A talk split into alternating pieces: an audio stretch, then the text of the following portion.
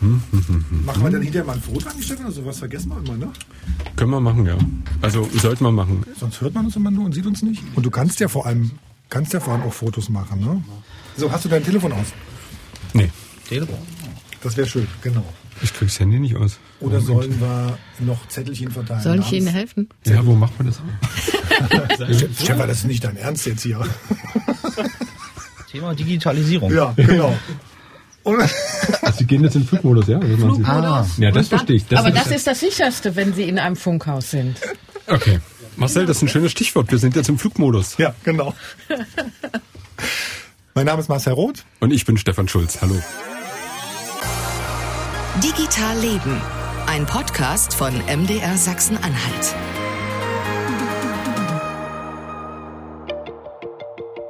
Andreas Schweikert ist Referent für das Thema Landwirtschaft beim Digitalverband Bitkom.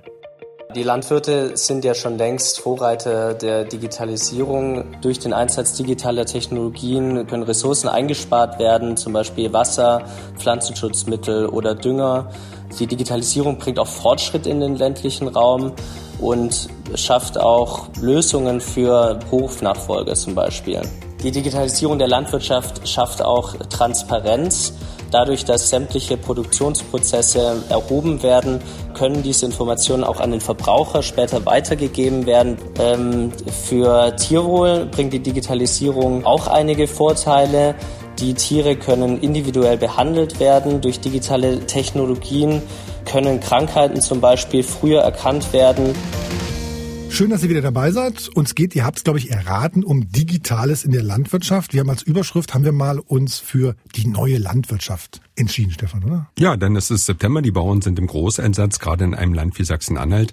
Wir hätten die Sendung also auch Landwirtschaft 4.0 nennen können oder Digital Farming. Digital Farming. Erinnerst du dich ganz am Anfang, wie wir unseren Podcast nennen wollten? Da war ja mein Vorschlag Bollen und Bits.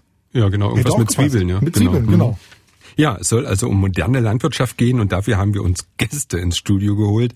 Sachsen-Anhalts Landwirtschaftsministerin und Umweltministerin Claudia Dahlwirth. Hallo, Sie schmunzeln gerade wegen Bits und Bollen, oder? Aber auf jeden. Bits und Bollen hat aber gepasst. Hallo, Frau, Frau Dalbert. Und zwei Landwirte sind da. Einer davon ist Sascha Bleik aus Hamersleben in der Börde. Hallo, grüß dich. Ja, hallo. Wir haben jetzt mal du gesagt zu den Landwirten, haben wir beschlossen. Genau. Ich kenne ihn ja schon und er hat mir erzählt, er kommt ja aus Hamersleben und aus seiner Schulklasse sind noch zwei Leute im Ort geblieben, er und noch ein Kollege und beide sind Landwirte geworden.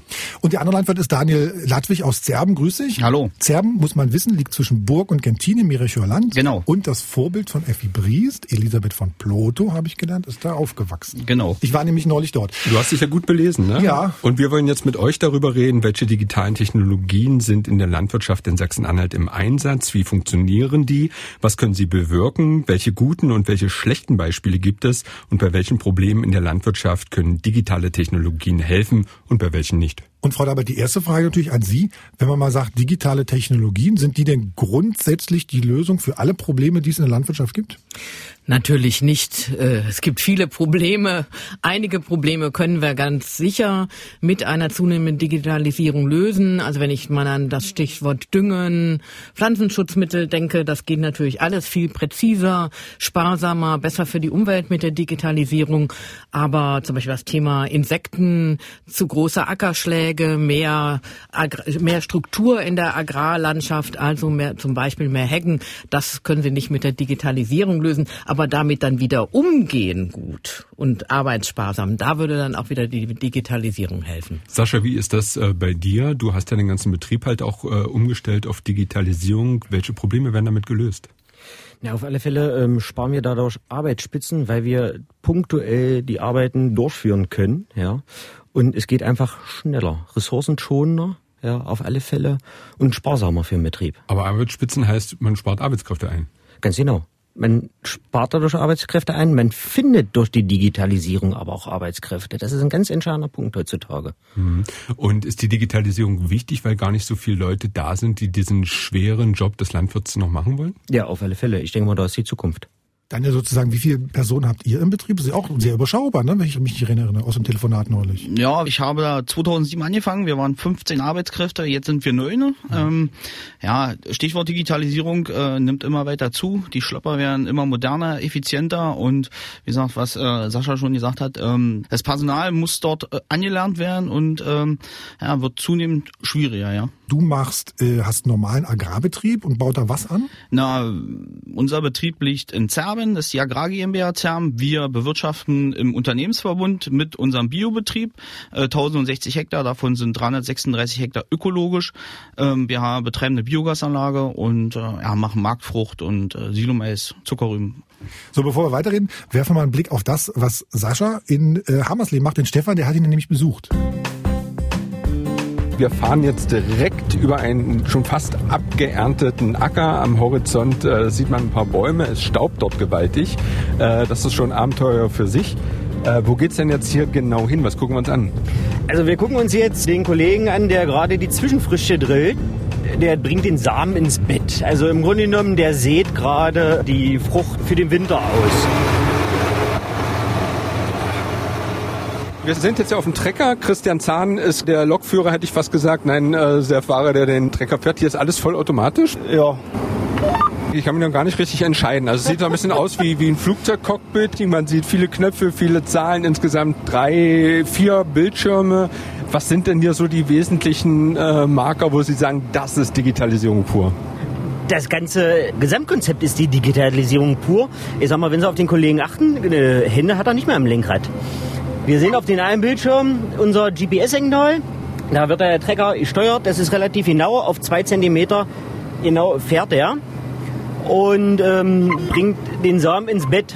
Der andere Monitor zeigt uns alle wichtigen Daten von der Maschine an. Ich sag mal, der Traktor muss 24 Stunden im Sommer laufen.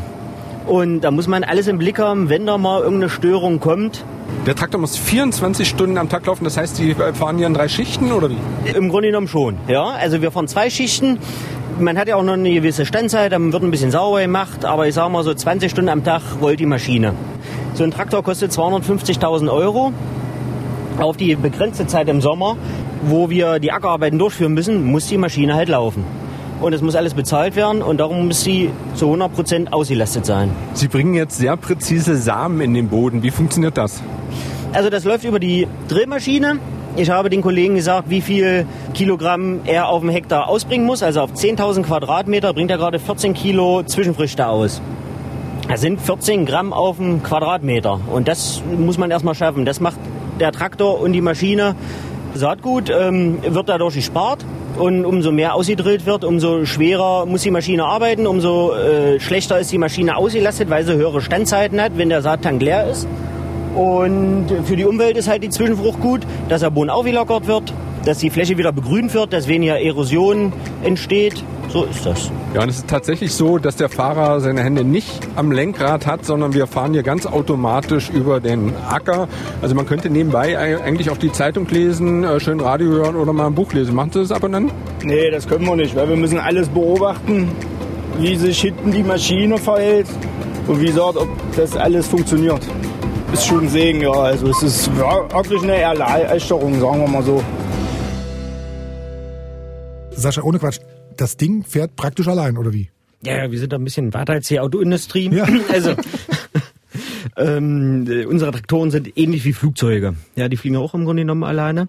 Und da sitzt nur noch jemand drin, der alles kontrolliert, überwacht und einstellt. Und der nur im Notfall sozusagen reagiert? Ganz was? genau. Aber er Ja. lenkt schon auch noch. Nein, nein. Und das auf einen Zentimeter genau, oder? Auf einen Zentimeter genau, ganz genau. Und wie ist das bei den Mitarbeitern? Ich stell mir vor, wenn man da acht Stunden in diesem Traktor äh, sitzt und hin und her geschaukelt wird, dann fallen einem doch irgendwann mal die Augen zu und fährt denn da alleine? Ähm, rein theoretisch, äh, ja, würde der weiterfahren, aber der piept am Ende des Feldes und dann äh, wacht der Kollege wieder auf, soll er mal wirklich einschlafen. Ach, da muss er, da muss er noch alleine wenden. Da muss er noch alleine wenden, aber die Möglichkeit gibt's auch schon, dass, äh, dass die da am- an die Wände äh, selber drehen, die Traktoren, ohne dass der Mensch eingreift. Dani, bei dir ist sozusagen so ähnlich. Ich will nur mal ganz kurz, dass wir die, dass wir sozusagen die Technologie abhaken. Da ist ein GPS drauf, verstehe Ja, ich richtig, ja. ne? Dann ist, was ist noch drauf? Na, also der Trecker ist ja voll ausgestattet. Ähm, ich habe es vorhin schon gehört, ist ja ein John Deere Trecker, der mhm. äh, Traktor, der gefahren ist. Äh, wir fahren die gleiche Marke, jetzt unabhängig davon, aber die Traktoren sind äh, in High-End-Ausstattung, ähm, sprich GPS, äh, Bluetooth-Freisprecheinrichtung für Betriebsleiter, die selber mal fahren, ist das ganz wichtig, ja. Und äh, sagen wir aus Erfahrung ähm, ist es wirklich so, ähm, wenn man nicht selber lenkt oder der Trecker selber fährt, dann ist es wesentlich entspannter. Ähm, man kann über, ich sag mal, zwölf Stunden entspannter arbeiten. Zwölf ja. Stunden arbeitet ihr? Ja.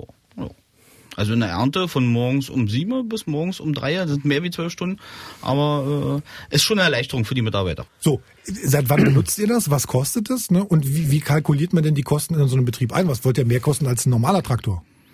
Na, wenn man jetzt einen neuen Schlepper kauft, äh, da kommt man ja nicht drum herum, diese Technik zu kaufen. Wir haben 2012, 13 angefangen mit einer Spritze, mit Teilbreitenschaltung, um Pflanzenschutzmittel effektiver auszubringen. Dann kam der Düngerstreuer hinzu, um die optimale Düngermenge auszubringen. Und so hat sich das immer weiter aufgebaut. Sprich dann. Ach so, so, so peu à peu. Peu à peu, ja, okay. ja. Also ist mal lässig eine Millioneninvestition, oder? Das ist ja weitaus teurer als normale na, Millionen jetzt nicht, aber äh, so ein voll ausgestatteter Traktor kostet nur 200.000.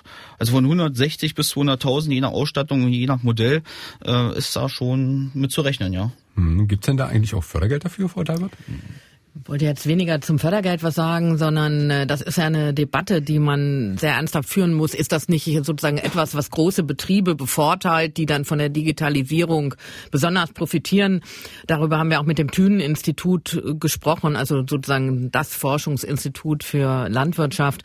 Und die sagen, das wird hier genauso passieren wie in anderen elektronischen Bereichen. Da wird ein Preisverfall passieren. Irgendwann haben wir kleine Roboter, die vielleicht 10.000 Euro kosten und die dann ähnliche Leistungen bringen. Also insofern ist das im Augenblick tatsächlich etwas, was sich ein kleines Unternehmen nur schwer leisten kann, aber da wird sicher die Zukunft in wenigen Jahren ganz anders aussehen. Über einen Kredit wahrscheinlich dann, ne? Über einen Kredit, aber nochmal zum Thema Digitalisierung. Es fängt ja schon ganz einfach an, ja, zum Thema Smartphone. Ich glaube, das ist das wichtigste Mittel für einen Landwirt zurzeit.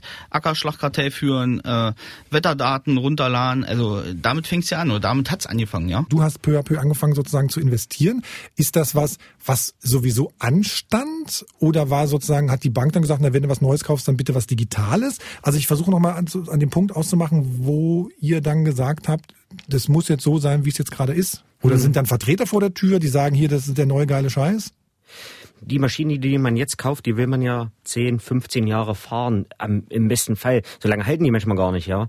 Und da muss man dann halt schon gute Maschinen kaufen, die in zehn Jahren auch noch aktuell sind und das noch können von, von heute und vielleicht schon in die Zukunft ausgerichtet. Ähm, ja. Aber ich würde noch mal einmal einhaken wollen. Was war denn die Initialzündung? Ist es so, dass es zu wenig Arbeitskräfte gibt, die im Bereich der Landwirtschaft arbeiten wollen und dass man deshalb auf Maschinen setzt, die wesentlich mehr Arbeit übernehmen? Also, also das läuft fließend, sage ich jetzt mal. Die, die, die älteren Kollegen, die scheinen aus, die sind froh, dass sie, dass sie ihren alten Traktor haben, den kannten sie, den konnten sie fahren. Und die jungen Leute, die sind damit aufgewachsen. Ja, die wollen keinen alten Traktor mehr haben, der keine Klimaanlage zum Beispiel hat. Ja, der braucht schon mal eine Klimatronik, sage ich mal mal. Wenn er den ganzen Tag sitzt, dann äh, muss er auch schon ein bisschen gut klimatisiert sein. Und um die jungen Leute zu halten, muss man da wirklich in die Zukunft investieren und äh, ja. Du bist ja noch ein sehr junger Landwirt, 32 Jahre 32 alt, Geschäftsführer einer recht großen Agrargenossenschaft, ja, wir Sind, wir haben 34 Mitarbeiter, bin dort Geschäftsführer, Vorstandsvorsitzender und äh, wir haben 1600 Hektar Acker und äh, 1600 Milchrinder, sage ich jetzt mal. Ja. Also da ist gerade auch so ein Generationswechsel in der Landwirtschaft zugange, oder? Äh, ja, auf alle Fälle. Ja. Die, Und bildet die, die auch aus? Ja, wir haben insgesamt, also von den 34 Mitarbeitern haben wir sechs Lehrlinge. Hm. Und wir haben drei Ausbildungsberufe bei uns. Wir haben den Tierwirt, wir haben den Landwirt und Fachkraft Agrarservice und, und den Informatiker. ja, den Landwirtschaftsinformatiker. Im, Im Grunde genommen muss man das heutzutage auch sein, ja. Ja, wir bilden selber aus und wollen die äh, Lehrlinge auch übernehmen. Stefan, als du zurückkommst, warst du total begeistert, ne? Ja, ich, ich, ich, war begeistert. Also, also muss ich ja sagen, also ich war so ein alter Kindheitstraum. Ich saß noch nie in so einem Traktor und vor allem noch nie in einem Traktor, wo man nicht lenken muss, sondern der einen wirklich so äh, wie ein Flugzeug halt übers Feld transportiert. Das fand ich super. Und dann war ich ja auch noch im, im, im Kuhstall. Ich glaube, Sascha, ich habe weit über äh, 1000 Kühe. Was ich da interessant fand, ich glaube mich zu erinnern, dass du mir erzählt hast, also morgens geht ihr erstmal in eure Zentrale. Dort sind mehrere Bildschirme und da sieht man jede einzelne Kuh, wie viel hat die gegessen, äh, wie viel Milch hat die gegeben äh, und man sieht auch Auffälligkeiten, äh, beispielsweise sie hat weniger gegessen und dann guckt ihr euch die Kuh genau an. Also das fand ich einfach faszinierend äh, und was ich auch faszinierend fand, äh, es gab auch so eine Wellnessoase für Kühe dort, so eine Bürste, wo die wirklich drunter standen äh, und sich gekrault haben. Also ein anderer wird darüber vielleicht nicht schmunzeln, aber ich habe sowas noch nie gesehen. Jedenfalls sahen auch die Kühe in diesem konventionellen Stall eigentlich sehr glücklich aus, fand ich. Stefan im Stall. Wir haben hier vier Gruppen. Ja, und da können die Kühe im Grunde den ganzen Tag machen, was sie wollen. Außer sie müssen zweimal zum Melken. Ich sehe gerade eine riesengroße gelbe Bürste, die sich dreht. Da steht eine Kuh drunter und lässt sich den Rücken massieren. Was ist denn das für ein Gerät? Das ist eine Massagebürste für Kühe. Ja, so wie wir Menschen das auch schön finden, finden die Kühe das auch toll.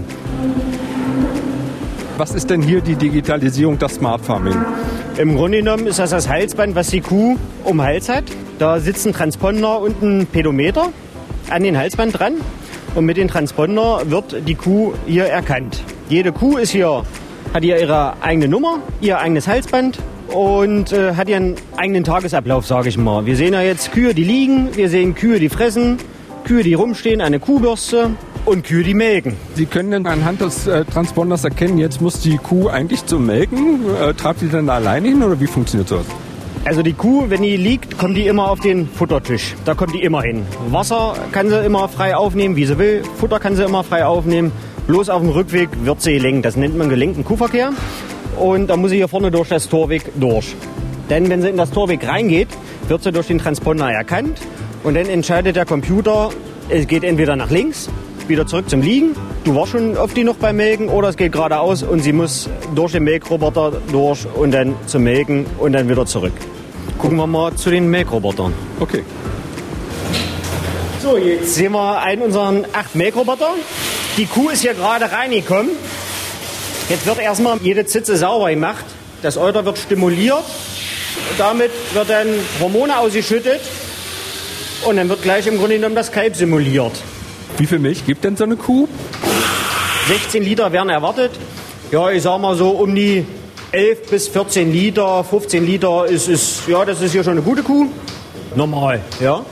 Das wissen Sie natürlich nicht auswendig, sondern wir stehen auch hier wieder vor einem äh, Bildschirm. Da können Sie alle Daten für jede einzelne Kuh ablesen, ja? Ganz genau, ja. Ich kann einmal die Maschine steuern, ich kann jede Kuh aufrufen, die hier im Stall ist, ja, und gucken, was mit der ist. Und sollte die hier mal nicht kommen, hole ich die. Wir hören, wie äh, der Melkroboter fleißig pumpt. Wir sind jetzt bei 11 Liter Milch. Mal gucken, ob sie die 16 Liter schafft, wie hier im Durchschnitt angegeben ist. Eine Frage noch, ist das Stress für die Kühe? Weil eigentlich steht sie ganz ruhig da. Das ist kein Stress für die Kuh. Ja, ich sag mal, die nächste Kuh, die wartet schon im Hintergrund. Zudem kriegt sie auch noch Kraftfutter. Das ist wie Schokolade für die, dass sie angelockt wird. Also auch wenn hier keiner vor Ort ist, die Roboter, äh, die melken weiter. Die melken 22 Stunden am Tag und zwei Stunden am Tag machen die sich sauber. 15,3 Liter Milch hat sie geschafft. Jetzt wird es nochmal kurz abgespült und dann kommt gleich die nächste Kuh.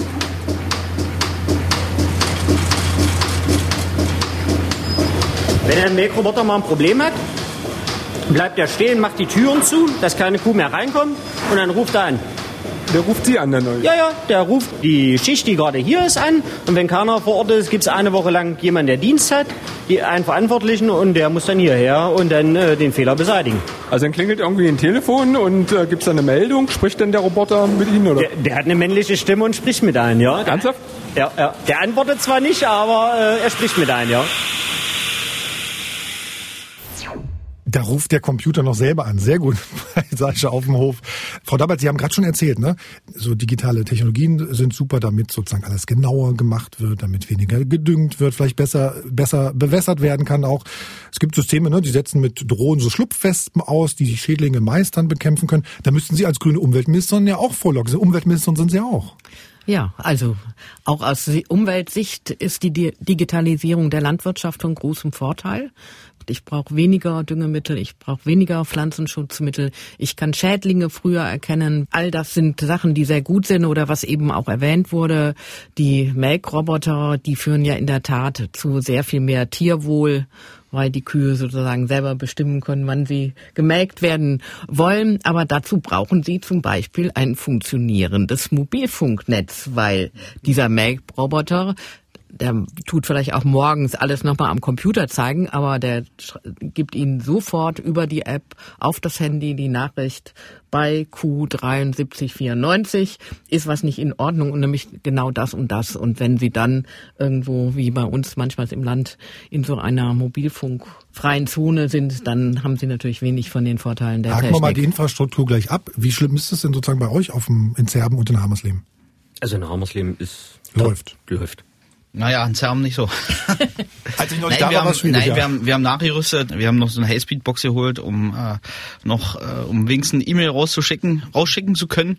Nee, es äh, ist wirklich ein Problem, aber äh, wie gesagt, äh, es gibt da Lösungen und äh, es wurde, wurde jetzt gerade alles umgebaut auf äh, Highspeed DSL und wir hoffen, dass wir dann so schnell wie möglich rankommen.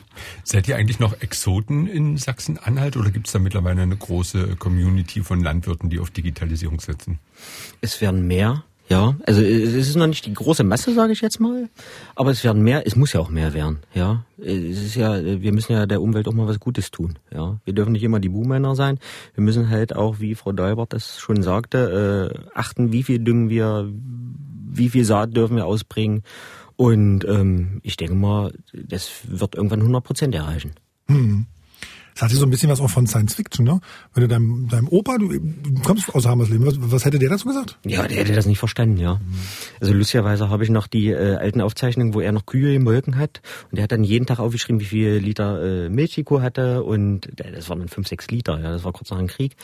Und wenn man sich das heute überlegt, da liegt man auf der Couch und kann den Make-Roboter von zu Hause steuern, ja. Oder den Trecker äh, angucken, was er gerade macht, wie schnell der fährt. Und das ist schon wirklich Also das Arbeiten ist einfacher geworden, ne? Sind die Probleme aber nicht trotzdem erstmal dieselben? Ja, na sicher, ja. Die Arbeiten sind anders geworden, ja. Die, die, die äh, psychische Belastung ist mehr geworden, die körperliche Belastung ist weniger geworden, ja. Man muss ja die ganzen Daten, die man bekommt heutzutage, von der ganzen Digitalisierung, die muss man ja auch verarbeiten können, ja. Nicht nur der Computer muss das verarbeiten können, auch der Mensch und die Menschen, die davor sitzen. Und das ist äh, das Schwierige im Grunde genommen, das damit klarzukommen heutzutage. Also es strengt an, permanent auf den Bildschirm zu gucken, ne? Ja, ist anders. Ja, ist andere Arbeit, sage ich mal, ja, wie vor 50 Jahren.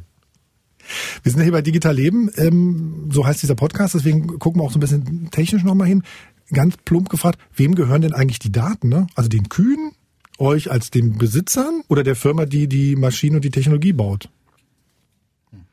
Das, da sprechen Sie, glaube ich, ein ganz gravierendes Problem an, dass wir in der Tat auch bei der Digitalisierung der Landwirtschaft sehr darauf achten müssen, dass wir da mit dem Datenschutz nicht hinterherhinken, weil natürlich gehören die Daten den Landwirten und Landwirtinnen, weil das ist ein Wirtschaftsunternehmen, die arbeiten mit den Daten. Das sind sozusagen in gewisser Beziehung ihre Betriebsgeheimnisse und das kann dann nicht sein, dass dann eine Firma oder ein anderes Unternehmen sozusagen Zugriff auf den Daten, auf die Daten hat.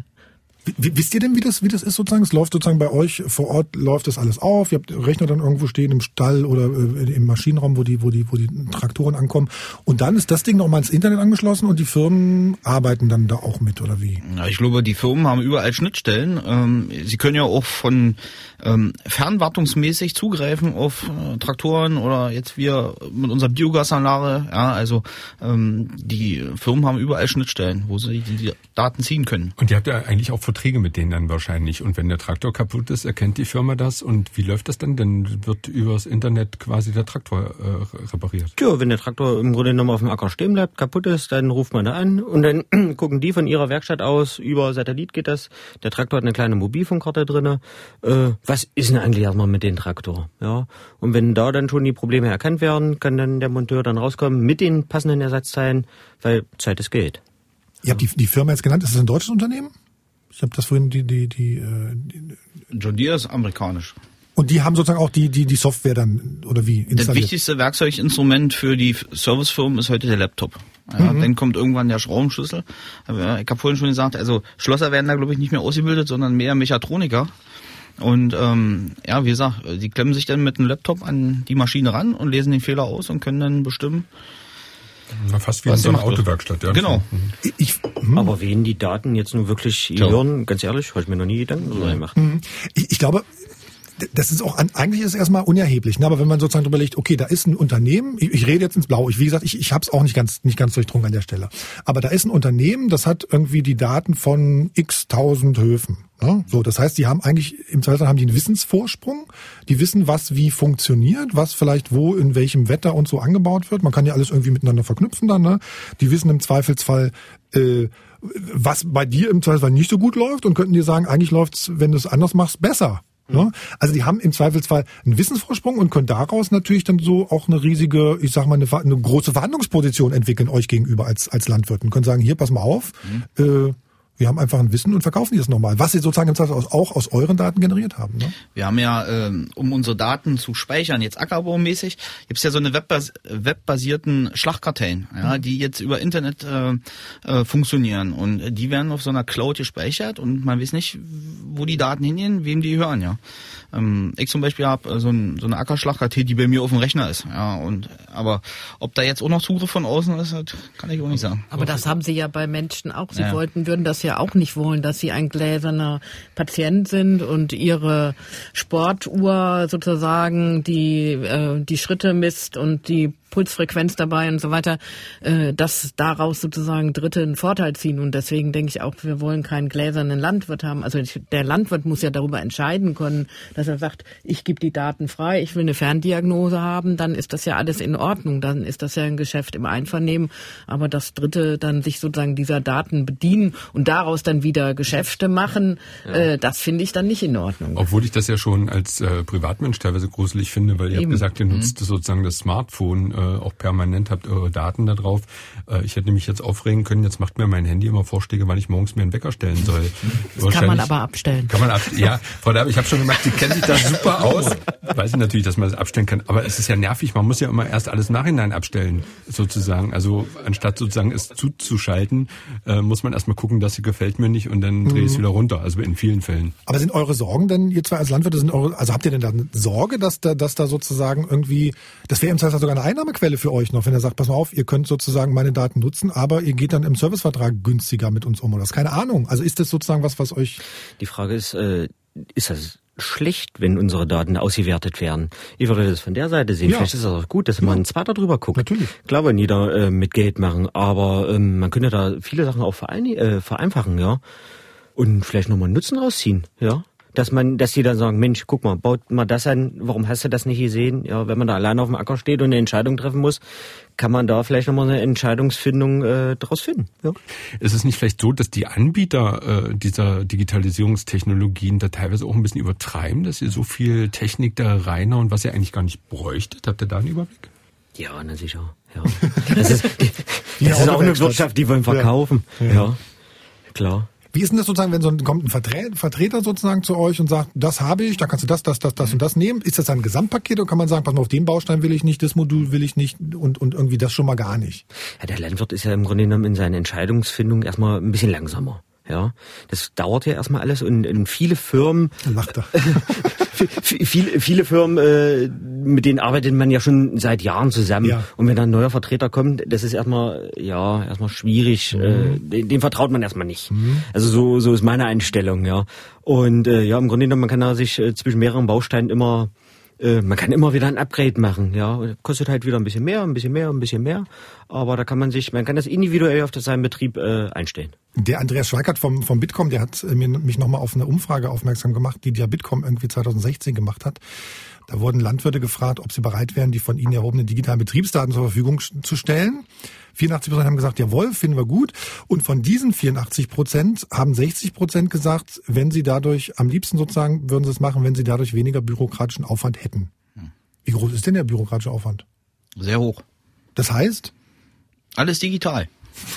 Antragsverfahren digital.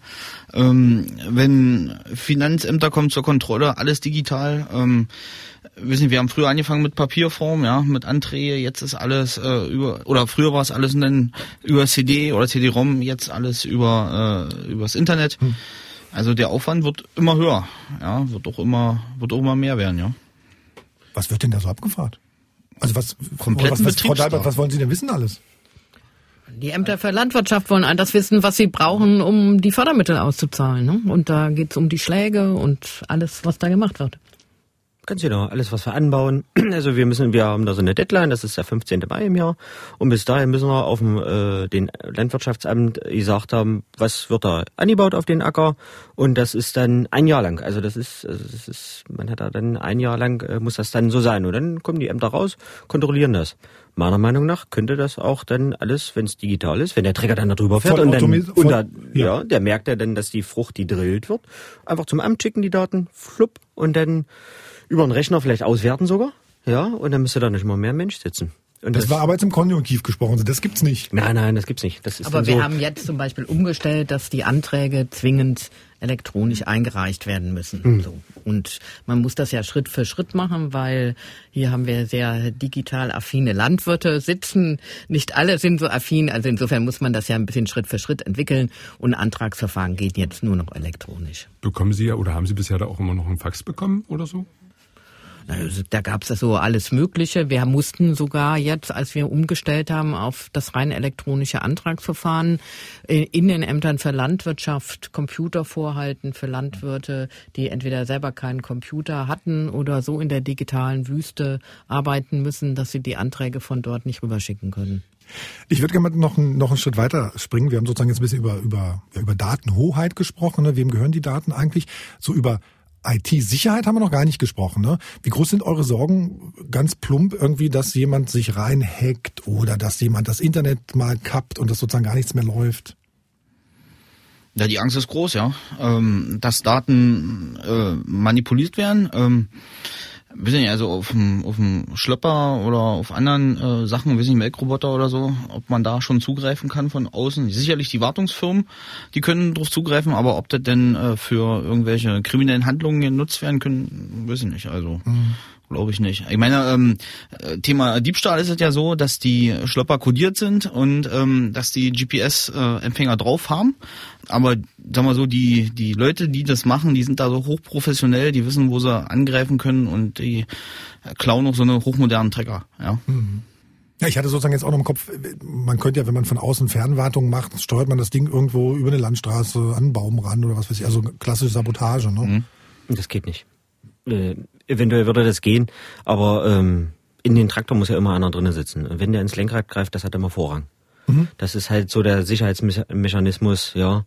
Die Hand äh, hat mehr Gewalt als dann im Grunde genommen die Elektronik. Und die fahren auch nachts nicht alleine los oder so? Nein, eigentlich nicht. naja. Das heißt aber sozusagen, euer, also der, das Berufsfeld Landwirt hat sich schon nochmal verändert. Da ist ein ganz Haufen IT jetzt sozusagen mit dabei, ne? Ja, na sicher, man muss damit umgehen können, mit der ganzen Technik. Aber ja? es ist ja so, so ein Learning by Doing.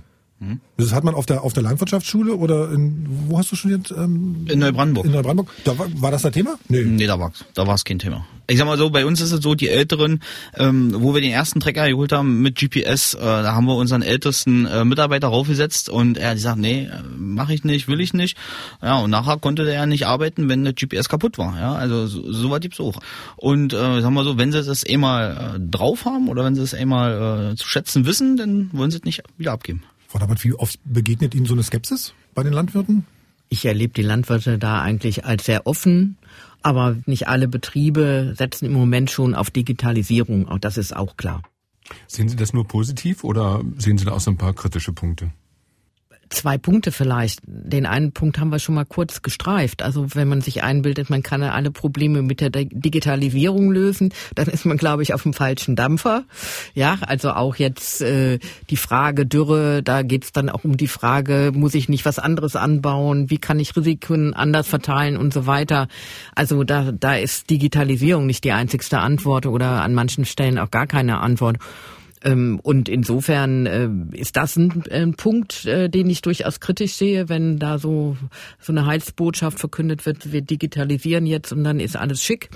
Und äh, das andere ist natürlich die Kostenfrage. Also ich vertraue da jetzt erstmal auf Tünen, dass, dass die Sachen dann auch irgendwann preiswerter werden, so dass auch kleinere äh, ländliche Unternehmen äh, sich das leisten können. Äh, aber wenn das natürlich nicht eintritt, so eine Entwicklung, haben wir natürlich auch noch mal eine andere ein anderes Problem, weil wir wollen ja alle Betriebe haben. Wir wollen die Kleinen haben, wir wollen die Großen haben. Jeder hat seine Funktion in unserer äh, Agrarlandschaft. Und wenn dann so ein, wie man das in anderen Bereichen nennt, so ein Digital Divide äh, passieren würde in der Landwirtschaft, das wäre natürlich ganz schlecht. Sascha, du hast mir am Hammersleben erzählt, dass du zumindest einmal im Jahr dir deine Äcker genau anguckst, also Bodenwerte, wie viel Dünger muss rein und so weiter und so fort. Gab es das früher so auch schon oder? Ja, doch, im, im, Grunde genommen gab es das auch schon, ja. Bloß da muss ja alles mit Hand dokumentiert werden, man hat ja nichts auf dem Computer. Es geht einfach schneller heutzutage dadurch. Wie macht man sowas? Nimmt man eine Bodenprobe? Oder? Ja, genau. Da, äh, also wir zum Beispiel haben äh, beauftragen eine externe Firma, die kommt mit so einem kleinen Quad und dann fährt die kreuz und quer, die hat ja so ein ähm, Muster auf dem Acker und nimmt immer, sticht dann immer so rein, ja. 30 Zentimeter, 60 Zentimeter, 90 Zentimeter, das müssen wir einmal im Jahr machen. Und äh, danach können wir dann errechnen, wie viel dürfen wir düngen, wie viel dürfen wir nicht düngen, welche Fruchtart kommt, kommt da drauf. Und ja, Müssen war, denn wieder war das denn früher auch so genau? Also weil das ist ja das Faszinierende heute, dass der Schlag eigentlich gar nicht mehr als großer Schlag behandelt wird, sondern sehr hm. genau geguckt wird. Hm. Oben rechts muss ich ein bisschen mehr düngen als unten links, sag ich mal. Ja. War das früher auch so genau? Nein, also so, so, genau nicht. Ja, das ist das ist jetzt schon genauer, sage ich jetzt mal. Ja. So Quadratmetermäßig oder wie? Oder? Nee, das ist schon ein bisschen größer, sage ich mal. Das sind schon große große Quader, hm. ein paar tausend Quadratmeter sind das schon.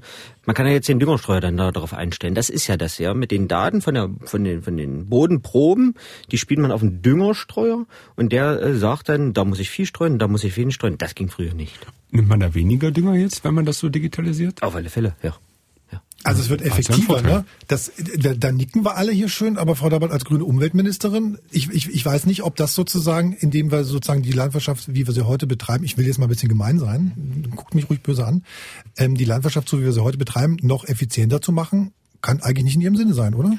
Doch, natürlich, selbstverständlich. Wir wollen eine Landwirtschaft haben, die gut für die Umwelt ist. Und das heißt, wir wollen möglichst wenig Düngemitteleinsatz genau das halt, was man braucht und nicht mehr. Wir wollen möglichst wenig oder kein Pflanzenschutzmittel und das können wir damit erreichen, weil präziser gedüngt äh, wird beispielsweise oder Pflanzenschutzmittel aufgebracht wird, auch durch die, was wir angesprochen haben, durch die Fahrgenauigkeit. Also es gibt nur noch, wenn das digital mit GPS gefahren wird, bis zu zwei Zentimeter über äh, sozusagen Fläche, die äh, zweimal überfahren wird.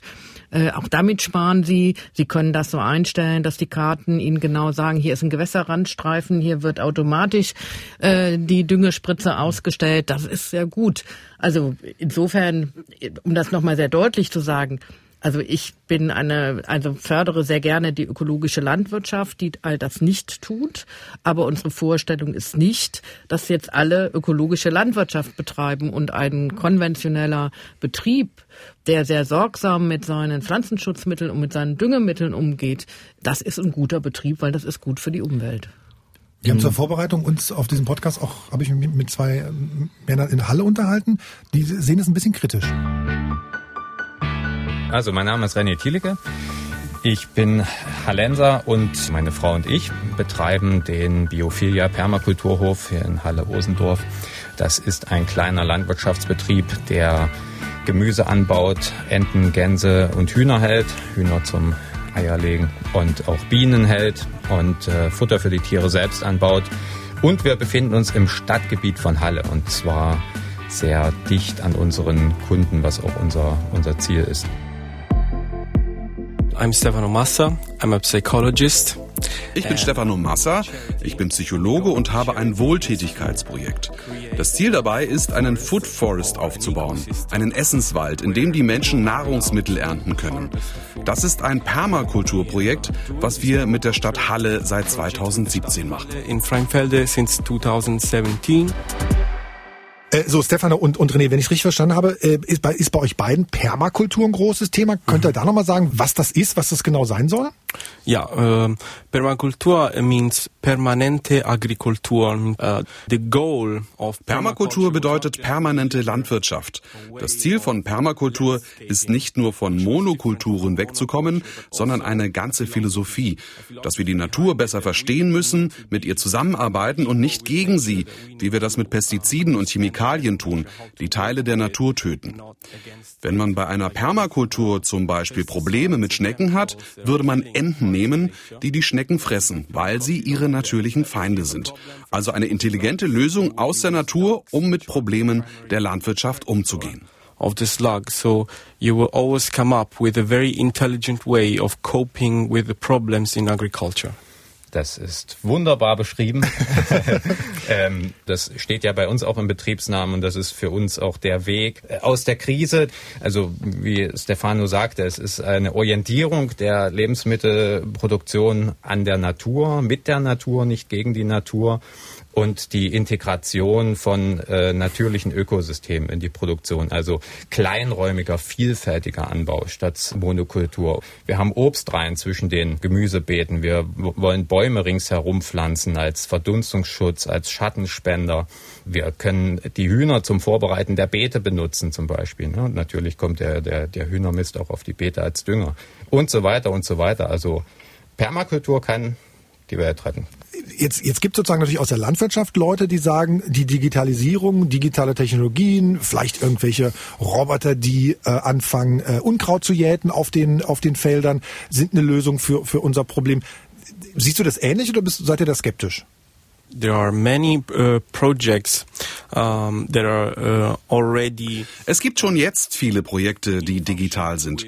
Shubendo Sharma hat zum Beispiel ein Unternehmen gegründet, A Forest, mit deren Hilfe jede Firma oder Privatperson auf dem eigenen Land einen Wald entstehen lassen kann. Auf der Webseite kann man lernen, wie das geht.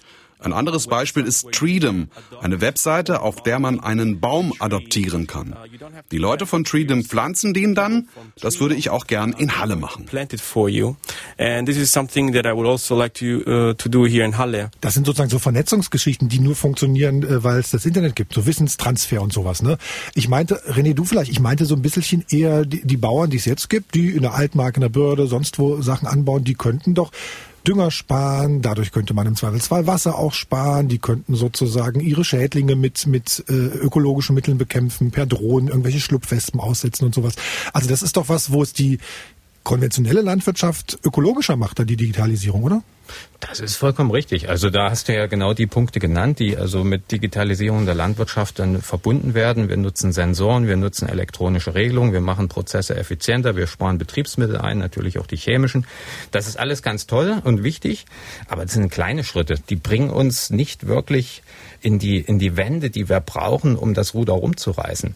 Und ähm, wenn wir da zehn Prozent Dünger einsparen, ist das nett, aber äh, jetzt mal ganz radikal gesagt, Pflanzenschutzmittel, chemische Pflanzenschutzmittel gehören verboten. Wir brauchen trotzdem digitale Mittel. Wir müssen mit unseren Kunden kommunizieren können. Wir möchten transparent arbeiten und wir müssen uns als Wissensempfänger, Wissensgeber vernetzen. Ich möchte aber nicht ausschließen, dass wir auch im kleinräumigen, manuell geprägten Anbau nicht digitale Tools nutzen können und wollen. Also mhm. wenn, wenn es clevere Systeme gibt, die mir besser den, den Bodenzustand mitteilen, als ich das selbst kann, dann ist das eine nützliche Sache. Aber die, der würde ich nicht blind vertrauen. Ne? Das ist in unserer technikgläubigen Welt immer ganz schnell. Äh, ich habe einen Sensor, ich habe eine Regelung und dann setze ich mich äh, irgendwo anders woanders hin und mache was anderes. Der Mensch muss mit dem Boden verbunden bleiben, mit den Pflanzen verbunden bleiben. Da geht nichts über Erfahrung. Das kann ein digitales System, Entschuldigung, also meiner Meinung nach nicht ersetzen. Jetzt sitzen wir natürlich hier schön in den Städten, ne? im Studio, ihr in Halle, ich in Magdeburg. Ich habe nämlich immer auch so den Eindruck, die Landwirte oder sozusagen Menschen auf dem Land denken, na, was ihr euch in den Städten so schön ausdenkt, das ist ja schön, aber das äh, funktioniert auf dem, auf dem Land nicht. Ne? Ich kann mir auch vorstellen, dass die Landwirte sagen, Mensch Leute, ihr da groß rumfrickelt bei euch in den Städten auf kleinen Flächen, zahlt uns doch lieber einfach angemessene Preise äh, und wir können vernünftig ökologisch anbauen. Ja, das ist leider ein Punkt, der unbedingt angesprochen werden muss. Also äh, man sollte nicht mit dem Finger auf Landwirte zeigen, macht was, damit der Klimawandel aufhört, sondern die Menschen, die Gesellschaft haben es jetzt schon in der Hand. Die Menschen können mit ihrem Kaufverhalten natürlich beeinflussen, wie produziert wird. Und Sachsen-Anhalt hat mit dem höheren Umstellungsförderung für Ökolandbau hat da einen Schritt vorgelegt und hat dazu beigetragen, dass viele auch größere Landwirtschaftsbetriebe auf Ökolandbau umgestellt haben. Und das hat zu einem Preisverfall auf den Ökoproduktmärkten geführt. Äh, die Produkte müssen vom Kunden angenommen werden. Wir brauchen vom Kunden ein Statement in der Form, dass also der, der Bedarf auch steigt. Unbedingt. Also, wenn wir ein bisschen in die Zukunft blicken würden, würden wollen, in fünf oder zehn Jahren auf den Feldern in der Börde und in der Altmark, da stehen irgendwie Bäume und unten drunter wachsen Feldfrüchte. Davon werden dann äh, Tiere in der Region ernährt. Tiere, Pflanzen, Menschen, das wäre cool, ja? Ja, genau. absolut. The future that we are looking for is a future where we are in balance. Die Zukunft, äh, die wir wollen, ist eine, in der wir im Gleichgewicht mit der Natur sind, quasi als Verwalter dieser Erde, wo wir nutzen, was um uns herum ist und wo wir wissen, was die richtige Pflanze gegen Magen- oder Kopfschmerzen ist, dass wir unsere Umwelt kontrollieren, ohne sie zu verletzen. Of our environment without hurting it. Und davon werden auch die 2,2 Millionen Menschen in Sachsen-Anhalt dann satt, was wir hier alles anbauen. Das ist möglich, meint ihr? Das ist absolut möglich. Das hat eine sehr hohe Produktivität. Und wenn wir wegkommen von den agroindustriellen Wüsten, die wir heute überall sehen, wenn wir über die Lande fahren und stattdessen eine schöne gemischte Kultur sehen, das wäre auch fürs Auge was ganz Tolles, fürs Wohlfühlverhalten für den Mensch. Also deren Ansatz ist so eine Permakultur, haben wir gehört. Ne? Da geht es sozusagen darum, ein komplettes Ökosystem nachzubilden und eben nicht von außen sozusagen zusätzlich irgendwie Nährstoffe einzufügen. Das fand ich gar nicht so als Grundidee gar nicht so doof. Also das ist äh, ganz sicher ein guter Ansatz, so wie auch der Ökolandbau ein guter Ansatz ist. Aber ich glaube, das ist nicht ein Ansatz, den jetzt eine große Agrargenossenschaft äh, betreiben will. Warum? Und ich fand das ganz ich glaube, das würde, das könnte er besser erklären als ich. Das würde, glaube ich, nicht zur Betriebsstruktur passen. Aber ich fand ganz interessant, was er gesagt hat, weil da sehe ich gar keinen Widerspruch drin, sondern er hat im Grunde genommen mit anderen Worten das gesagt, was ich auch gesagt habe. Wer meint, dass er mit der Digitalisierung alle Probleme löst und nicht mehr hingucken muss und sich keine Gedanken machen muss, ja, also was baue ich an, was ist die Fruchtfolge, wie verteile ich meine Risiken, wo muss ich mich umstellen, weil sich das Klima verändert und so, da kann Digitalisierung dir im Sinne von Informationen helfen. Aber am Ende muss der Landwirt als Unternehmer entscheiden, wie er damit umgeht. Das ist bei denen nicht anders wie in der Agrargenossenschaft. Aber als Umweltministerin, Frau Labert, müssten Sie doch sagen, Monokulturen sind ein grundsätzliches Problem. Das habe ich auch am Anfang gesagt. Die großen Ackerschläge, das ist ein Problem für die Agrarlandschaft. Wir brauchen mehr Unterteilung der Ackerschläge, weil wir sonst ein Problem bekommen mit der Artenvielfalt. Und insofern, man kann Ackerschläge unterteilen, ohne Permakultur zu machen. Ne? Also das ist insofern äh, haben wir jetzt hier sozusagen einen ganz äh, ganz großen Bogen. Und natürlich haben wir natürlich auch ein Problem das wissen wir alle mit den großen Maisschlägen, mhm. die dann en vogue waren für die Biogasanlagen, weil das äh, am Ende natürlich auch dazu geführt hat, dass unsere Schwarzwildpopulation, dass es der sehr, sehr gut geht und die sich sehr rege vermehrt, was dann wieder zu anderen Problemen führt. Sascha, Daniel, frage ich doch mal äh, euch beide. Könntet ihr euch das vorstellen? Zumindest sage ich mal eure Flächen, die ihr habt. Ich weiß von dir, Sascha, dass du auch Mais anbaust, um das auch teilweise an die Kühe zu verfüttern, äh, um das noch ein bisschen kleinteiliger zu machen? Oder rechnet sich das dann gar nicht mehr? Ich würde das immer aus der Sicht sehen, wir sind eine Landwirtschaft. Ja, wir müssen immer, ich sage immer, ich muss immer wirtschaftlich denken, Geld verdienen und da machen größere Schläge für mich sind da einfach besser. Wir haben auch kleinere Schläge bei den großen Maisschlägen zum Beispiel, da machen wir ähm, Jagdschneisen dazwischen. Dass die Jäger, da sprechen wir dann mit den Jägern, dass die, wo die die hinhaben wollen, dass sie da die Schwarzwildpopulation äh, ein bisschen mindern können, ein bisschen runterdrücken können. Ja. Das ist ja auch gut, das haben wir ja auch extra in die Förderung eingeführt, dass wir genau. jetzt unkomplizierter diese Jagdschneisen fördern. Aber an einem Punkt will ich Ihnen schon widersprechen, auch wenn das jetzt nichts mit Digitalisierung zu tun hat. Das ist zwar richtig, dass große Ackerschläge wirtschaftlicher sind, aber am Ende geht es auch um den Umgang mit Ressourcen ja. und Umgang mit der Artenvielfalt. Und da müssen wir dann am Ende schon gucken, dass da auch eine Veränderung stattfindet, weil am Ende leben auch sie von der intakten Natur und von der Artenvielfalt. Und insofern müssen wir da, glaube ich, auch Wege finden, dass auch so ein Betrieb wie der Ihre Betrieb bereiter ist, größere äh, Ackerschläge zu unterteilen, ein bisschen mehr Struktur in die Agrarlandschaft zu bringen. Ich glaube, das Problem, äh, was wir noch nicht angeschnitten haben, ist ja, die Digitalisierung spart ja auch Betriebsmittel. Ja, die Preise seit im Milchsektor oder im Getreidesektor sind ja seit annähernd 30 Jahren ich sag mal, fast auf dem gleichen Niveau. Danach müssen wir produzieren. Und was äh, Sascha schon gesagt hat, also wir müssen ja große Schläge haben, um effizienter zu wirtschaften. Ansonsten wird es für uns Landwirte schwierig. Ich sag mal, Stichwort Artenvielfalt. Nicht nur die Landwirte müssen äh, daran arbeiten. Ich lasse zum Beispiel die Wegränder, lasse ich stehen und lasse ich blühen. Und äh, damit die Insekten äh, Nahrung finden. Vielleicht sollte man auch einfach mal in den Dörfern und in den Städten mal die Leute fragen, die einen Mähroboter haben und die jeden jeden Tag ihren Rasen mähen, dass sie den einfach auch mal stehen lassen. Für die Insekten. Man sollte das eine tun, aber das andere nicht lassen. Genau. Ich habe noch eine, eine spannende Geschichte gelesen über Paris, wo du auch Städte gerade angesprochen hast, ne, Daniel. Äh, Paris will bis bis 2020, also bis nächstes Jahr als als Stadtregierung 100 Hektar auf Dächern und an Fassaden und Mauern begrünen mhm. und da tatsächlich auch ähm, Lebensmittel anbauen. Also ich fand sozusagen ich war, das hat ja auch was Romantisches, wenn man sagt, okay, da sind die, sind die Schweine oder meinetwegen, da sind die Hühner, die sozusagen unten den Boden pflegen, dann ist dazwischen wachsen, ich rede ins Blaue, die, die Bohnen und obendrauf sind noch irgendwie Apfelbäume oder so. Das hat ja was für sich und ich, und das Ding muss sozusagen nicht extra gedüngt werden. Ich habe Eier, ich habe irgendwie äh, Äpfel und ich habe Bohnen. Ja, das Problem ist ja dann, ich sag mal, in so einen Großstädten ist es ja so, dass, äh, dass die Leute manchmal gar nicht wissen, was draußen in der Landwirtschaft passiert. Ist ja denn so ein Bauer sucht Frau Klischee, ja, äh, mit dem wir kämpfen müssen. Ja, und ähm, ich sag mal, da störe ich mich äh, dran. Und nochmal zum Thema Preise. Wir sind ja damals am 1.1.18 umgestiegen auf ökologische Landwirtschaft, weil wir auch gedacht haben, ja, wir auch wegen der Förderung, natürlich auch wegen der Vermarktung an ökologischen Produkten. Die Leute fragen nach ökologischen Produkten. Ich habe zum Beispiel im ersten Jahr für meinen Umstellungsdrogen 21,50 gekriegt, ein super Preis. Und dieses Jahr bin ich mir Öko-Getreide nicht losgeworden keine Preise, keine Kontrakte. Die Märkte werden überschwemmt von Billion Bio-Importen aus Ukraine und Niederlanden und so weiter. Also ich sag mal so, da ist da glaube ich auch ein Fehler ja, im System. Äh, Umstellungsware, oder? Ich ja, muss jetzt aber auch Bio, auch Bio. Ja, Bio-Umstellungsware. Bio-Umstellungsware ja, das ist, äh, ist ein Riesenproblem, finde ich. Ähm, äh, wir produzieren äh, Absetzer, männliche Absetzer äh, an, an, an Masttieren keine Vermarktungsmöglichkeiten. Also da Daniel, du hast ja was anderes angesprochen, ne? Also das ist auch das, was glaube ich den Leuten in Halle total wichtig war, diese diese diese langen Transportwege von Lebensmitteln, die wir heute haben, ne? Biosachen aus aus aus Ägypten oder sowas, ne? Bio mhm. Biokartoffeln. Das ist ja auch, das ist was du sagst, das ist ein Systemproblem. Mhm.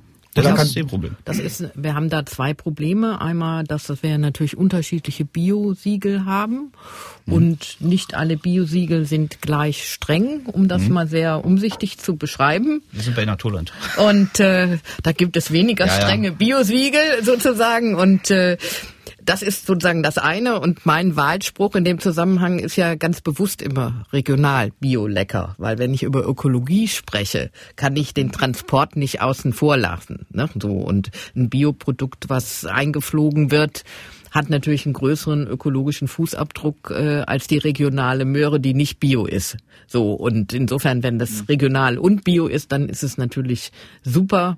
Äh, aber das ist ja das, was Sie beschreiben, die Konkurrenz dann mit Bioprodukten, die von weiter her dann sozusagen importiert gibt's, werden. Gibt es eigentlich äh, Supermarktketten, die tatsächlich regional und bio aufnehmen oder ist das eher die Ausnahme? Doch, das gibt schon auch. Das gibt schon auch, aber es gibt immer eine Mischung.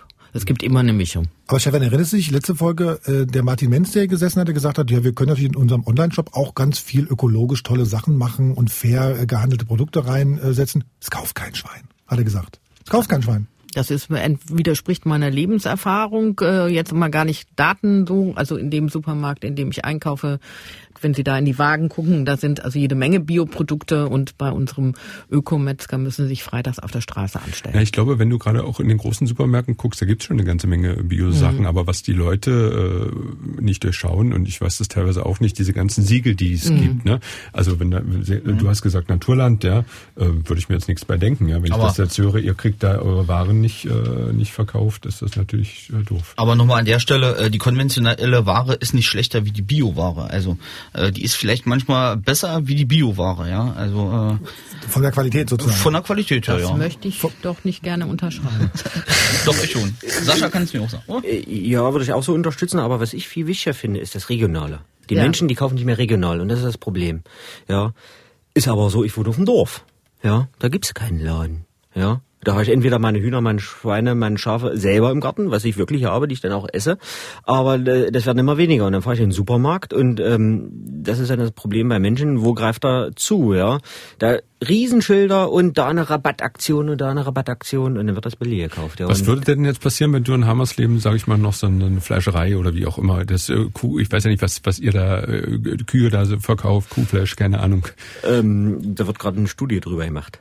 Ich, ob, ob, das funktionieren würde? Ob das funktionieren würde, ja. Mit der Agrarmarketinggesellschaft hier von Magdeburg arbeiten wir da gerade zusammen und äh, das wird auch unterstützt. Äh, genau, das ist mir ein ganz großes Anliegen, weil wir brauchen nicht nur die regionalen Produkte, das bedeutet ja auch, wir brauchen mehr Wertschöpfung. Also dass wir sozusagen nicht nur das Getreide anbauen, sondern gucken, was machen wir damit, nicht nur die Milch haben, sondern gucken, können wir da nicht auch was mitmachen. Und da sind wir natürlich als Land, als Landesregierung auch ein Stück gefordert, mit zu helfen, solche Wertschöpfungen zu generieren und auch bei der Vermarktung zu helfen, äh, zum Beispiel auch bei der digitalen, also Internetvermarktung zu helfen. Also das sind Aufgaben, an denen wir gerade gemeinsam mit unseren Landwirten und Landwirtinnen arbeiten und wo ich auch hoffe, dass wir da, glaube ich, im nächsten Jahr nochmal einen Riesenschritt nach vorne kommen werden. Was für mich ja so ein Aha-Effekt war, als ich bei Sascha da im Kuhstall war mit, ich glaube, 500, 600 Kühe äh, standen 500, drin, ja. aber ein riesengroßer Stall, äh, sehr lichtdurchflutet mit offenen Fenstern. Und ich hatte da das Gefühl, dass es den Kühen tatsächlich alle sehr gut geht. Also das, die waren total ruhig, es war eine Stille in dem Stall drin. Wohingegen ich zum Beispiel mal in Bayern, so ein, äh, das soll jetzt nicht gegen Bio gehen, aber ich habe da mal so einen, so einen Biobauernhof gesehen, wo die Kühe halt eher so in so einem dunklen Stall, fünf, sechs Tiere aber nur standen. Also kurzum, was ich sagen will, also ich glaube, man muss da schon genau hin, hinschauen. Also auch große Ställe, hatte ich das Gefühl, müssen nicht unbedingt äh, schlecht sein. Zumindest habe ich das bei dir gesehen, äh, dass, dass, dass es den Tieren da offenbar gut ging. Ja, also die Frage groß-klein ist eine wirklich dumme Frage. Ja, es wird mehr Gülle produziert am Ende. Ja, also ob Sie jetzt die 500 äh, Kühe in fünf Betrieben halten oder in einem Betrieb halten, die produzieren, glaube ich, gleich viel Gülle. Äh, das hat damit nichts zu tun. Aber das finde ich wirklich so eine unsägliche Debatte. Ja, also man kann auch wirklich wenige Kühe ganz schlecht halten und wie in Bayern noch üblich dann einem Stall anbinden und so. Ich glaube, sie werden in ganz Sachsen-Anhalt keine angebundene Stu Kuh mehr finden. Nee.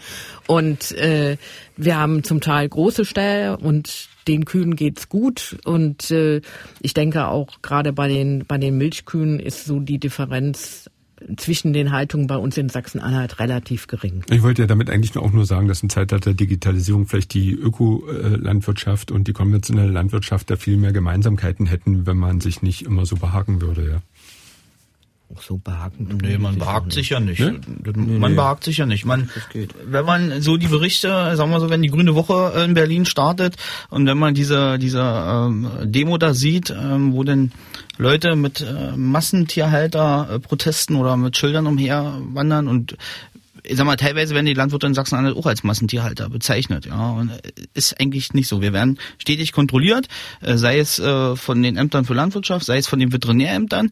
Also wenn da was im Argen ist, dann müssen wir handeln. Ähm, aber ich sag mal so, dass wir als hier Massentierhalter und als Giftspritzer hingestellt werden ähm, oder als, ich sag mal so, als Gülleverpester, ist nicht der Fall. Ähm, da, sag mal so, das ist für mich so ein Thema, wo ich dann manchmal so sauer aufstoße, weil ich das selber schon äh, etliche Mal durch hatte. Ja? Also die Landwirtschaft äh, oder die Landwirte an sich sind die Buhmänner hier der Nation. Ich habe ja Gülle nicht gesagt, weil ich mal Gülle im Podcast nein, sagen wollte, sondern nee, nee, sondern ich wollte äh, äh, Daniel zu dir nochmal kommen. Du hast ja, das fand ich sozusagen ganz spannend. Ihr habt ja sozusagen ganz verschiedene Einnahmequellen. Das ist ja auch anders als ein Bauer früher. Ne? Ihr habt auch eine Biogasanlage bei ja, euch. Ihr habt eine Solaranlage auf dem Dach. Ja. Macht man sowas, um zu sagen, das ist sozusagen unser festes Einkommen erstmal. Damit können wir definitiv rechnen, weil sozusagen das andere sich sozusagen so bewegt. Ja, man sucht neue Einnahmequellen und äh, die Biogasanlage war 2010 eine Möglichkeit, wo man, äh, sagen wir mal so, eine neue Einnahmequelle generiert äh, und den Mist der Tiere sozusagen nochmal veredelt zu Strom und Wärme. Und die Gärreste ist ja auch ein, äh, ist ja auch ein wertvoller Nährstoffdünger, selbst für Bioflächen. Ja, ja. Hm? Wie viel Mais füttern Sie zu in der Biogasanlage? Also wir füttern in unserer Biogasanlage 70 Prozent Mist und äh, 30 Prozent Mais. Ja. Also ich bin auch kein Freund von so einen Industriebiogasanlagen, äh, wie sie überall in Gewerbegebieten stehen, wo sie den Mais mit LKWs ranfahren. Äh, bin ich auch ein strikter Gegner. Die Biogasanlagen, die hören auf einen landwirtschaftlichen Betrieb, wo vorwiegend Gülle und Mist äh, verwertet werden. Sehr gut, da haben wir nämlich vorhin, ich habe bei Twitter angekündigt, wir sitzen hier zusammen, da haben wir vorhin ähm, eine Frage bei Twitter reingekriegt, Ruben Balthasar, der schreibt, der hätte tatsächlich auch da explizit eine Frage zu Bioenergie und Biogasanlagen, dass das nämlich tatsächlich seiner Meinung nach bedeutet, erhebliche Monokulturen und auch gerade zu Erdezeiten erheblicher landwirtschaftlicher Verkehr. Ne? Werden denn solche Biogasanlagen unter solchen Gesichtspunkten geplant auch, wo die sind im Zweifelsfall? Ja, da hat sich ja die Förderung verändert. Also die, das war früher so, dass es da mal Förderung dafür gab, für diese großen Biogasanlagen, wo dann auch der Mais über weite Strecken angefahren wurde. Ähm, das ist sicher nicht so gut für die Umwelt, aber da sind wir, glaube ich, sehr nah beieinander. Eine Biogasanlage, die auf dem landwirtschaftlichen Betrieb ist, die mit dem Dung sozusagen gefüttert wird und dann wird da etwas Mais zugefüttert. Das geht auch mit weniger als äh, 30 Prozent Mais, aber so fünf bis sieben, ja, also fünf Prozent Mais brauchen sie. Die können aber auch andere Energiepflanzen durch wachsende Sylphie oder anderes nehmen, was dann wieder ein bisschen besser für die Insekten ist. Ich war neulich auf einem großen landwirtschaftlichen Betrieb, der auch eine Biogasanlage hat und so langsam seine Maisfelder umstellt auf durchwachsende Sylphie, die eben, wie gesagt, etwas besser ist für die Insekten. Also insofern, man soll nicht die Biogasanlagen verteufeln. Also wenn das vernünftig in den landwirtschaftlichen Betrieb eingebettet ist und dann haben sie vielleicht noch ein Nahwärmenetz und versorgen noch äh, das Dorf mit Wärme, also dann kann das eine sehr gute Sache sein. Genau, und andere Einnahmequelle auch noch, ihr kümmert euch im Winter um, ihr macht den Winterdienst in der Gemeinde, in, in Parei, ne? Na, wir haben äh, 66 äh, Kilometer Gemeindestraße in der mhm. Gemeinde Elbe Parei. Wir machen das mit zwei Landwirten und äh, unsere Bürgermeisterin hat gesagt, äh, die Arbeit oder das Geld soll regional bleiben. Also werden die Landwirte gefragt, ob sie das machen wollen und wir werden da eigentlich äh, sehr gut entschädigt, sag ich mal so, oder bezahlt. Eine Arbeitskraft ist dort immer gesichert und macht Spaß. Sascha, eure Gülle kommt dann sozusagen wohin? Auf unsere Äcker. Das mhm. ist eine Kreislaufwirtschaft. Ja auch bei den Biogasanlagen. Das ist das Problem, äh, die wurden gefördert und die fördert und, und der Mais wird von überall hergekarrt. Es war halt nicht regional. Und da sind wir wieder immer wieder bei der Regionalität. Ist, bleibt die Gülle im Ort, bleibt, die, bleibt der Strom im Ort, ist das im Grunde genommen besser. Und ihr macht irgendwie ein Tauschgeschäft, Daniel, hast du mir erzählt, ne? Weil irgendwie die Biogasanlage braucht ein bisschen mehr Gülle oder wie? Dann hat ja, äh, ja, ja, wir als Landwirtschaftsbetriebe bei uns in der Ecke, wir arbeiten zusammen, wir haben die Tauschgeschäfte wieder entdeckt. Wir holen ein bisschen Mist von, von unserem Nachbarbetrieb, der kriegt dann Stroh dazu, also im, im Tausch. Und so halten wir uns gegenseitig so ein bisschen am Leben, äh, um auch Kosten zu sparen. Eigentlich auch eine schöne Sache. Hat ja, wir kommen zum Abschluss. Ich, ich muss eine Frage noch loswerden. Würdet ihr, also findet ihr den, den, den, den Beruf eines Landwirts super? Ja, zurzeit macht der Beruf Landwirt äh, na, nicht so richtig Spaß, aber man äh, steht jeden Tag auf und versucht auch, sagen wir, auch seine Mitarbeiter zu motivieren. Äh, vielleicht kommen bessere Zeiten, aber die Zeiten werden auch, äh, werden glaube ich nicht besser, werden eher schlechter, aber ja, man muss gucken. Also der Beruf Landwirt ist vielfältig. Wir sind, ich glaube, moderne Spekulanten. Ja. Also wir wissen zum Beispiel nicht, wie die Preise nächstes Jahr sind. Äh, wie an der Börse arbeiten wir, ja. Und das ist spannend. Ich würde immer wieder Landwirt werden. Ich bin jetzt in der fünften Generation Landwirt. Es ist schwierig, es gibt gute Zeiten, es gibt schlechte Zeiten, gibt es aber in anderen Berufen auch. Und verschärft sich das durch digitale Technologien alles? Nee, das, äh, nee, würde ich nicht sagen. Mehr durchs Wetter, durchs Klima. Ja. genau, genau. Wir haben kein Wasser. Ja. Genau. Ist das das größte Problem, ja, gerade? Ja. ja. Das ist, es regnet einfach nicht. Mhm. Ja. Und die Ernte dieses Jahr nicht gut? War nicht, war nicht so berauschend, nein. Schlechter Ernte die letzte. Ja. Mhm. Aber die Zukunft wird besser? Ja, muss. Marcel, ich glaube, wir sind damit fast am Ende. Genau, wir sind eigentlich am Ende. Ich sage für die Zukunft auch ähm, schon mal so zwei Hinweise, zwei Veranstaltungen jetzt für die nächsten Tage, äh, die vielleicht für euch ganz spannend sind. Ähm, die Netzwerktagung Medienkompetenz Sachsen-Anhalt, die findet statt am 22. und 23. Oktober in der Leopoldine in Halle. Sage ich nicht einfach nur so, es richtet sich an alle medienpädagogisch Interessierten, alle, die Spaß dran haben. Und äh, von dort machen wir wieder eine Live-Folge von Digital Leben. Also könnt ihr gerne hingehen. Wenn ihr uns in echt sehen wollt, äh, gern dort anmelden. Links auf mdrsachsenanhalt.de. Und eine andere Geschichte, ähm, die Landeszentralen für politische Bildung, die machen Mitte November, 14. 16. November so eine bundesweite Aktionstage Netzpolitik und Demokratie. Wieder in Sachsen-Anhalt geht es da zum Beispiel um die Frage, ob die Digitalisierung in der Arbeitswelt zu einem Grundeinkommen führen kann oder wird oder so. Auch der Link dazu auf mdrsachsenanhalt.de. Okay, und alle anderen Podcasts von MDR Sachsen-Anhalt findet ihr natürlich dort auch. Und zu finden sind wir auch in den gängigen Podcast-Apps, zum Beispiel der ARD Audiothek und bei Spotify oder eben bei MDR Sachsen-Anhalt.de. Wo du gerade sagst Spotify, ne? Ich habe neulich noch eine Mail von einem Hörer oder Nutzer hier von uns bekommen, der schreibt, der MDR sollte mal mit gutem Beispiel vorangehen und auch auf alternative Plattformen setzen und präsent sein. Also nicht nur auf den großen US-Datenkraken, Facebook, Twitter etc. Soll ich jetzt sagen, finde ich gut? Ich sage ja, ja, ja, ja. genau. Das war unsere letzte Sendung. Nein, auf gar keinen nein, Fall. Nein, Ihr könnt uns ja auch immer ganz datenkrakenfrei mit einem offenen System erreichen, nennt sich E-Mail und unsere E-Mail ist online-sachsen-anhalt.mdr.de. Ja, und ich bedanke mich bei unseren Gästen, bei Landwirtschafts- und Umweltministerin Claudia Dalbert. Vielen Dank, dass Sie da waren. Dankeschön. Sehr gerne. Ja, und bei Sascha Bleik, äh, dem Landwirt aus Hammersleben, ganz jung, 32 Jahre alt. Auch dir nochmal vielen Dank. Ich habe zu danken für die Einladung. Gern. Und äh, bei Landwirt äh, Daniel Ladwig 36 haben wir das auch gesagt, auch noch ganz jung aus Zerhatten. Danke, Ja, Daniel. Danke. Genau, und weil wir ganz höflich sind, bedanken wir uns auch noch bei Marit Heske und bei Steffen Schurke und dem großartigen Markus Küssner, der unser Podcast immer so schön verpackt. Jawohl. Dankeschön. Tschüss. Ein Podcast von MDR Sachsen-Anhalt. Digital Leben.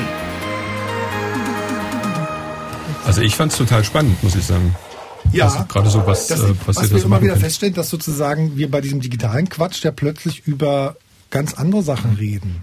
Deswegen war meine Frage auch immer noch, macht's das komplizierter? Zeigt so Digitalisierung oder zeigt die Digitalisierung nicht immer auf besondere Probleme in besonderen Bereichen, in bestimmten Bereichen? Verschärft es das? Ne? Die haben halt mehr Informationen, die sie verarbeiten müssen. Ne? Es ist auch viele nutzlose Informationen und das muss man dann richtig filtern können. Ja. Mit der Gülle, das ist immer ein Thema.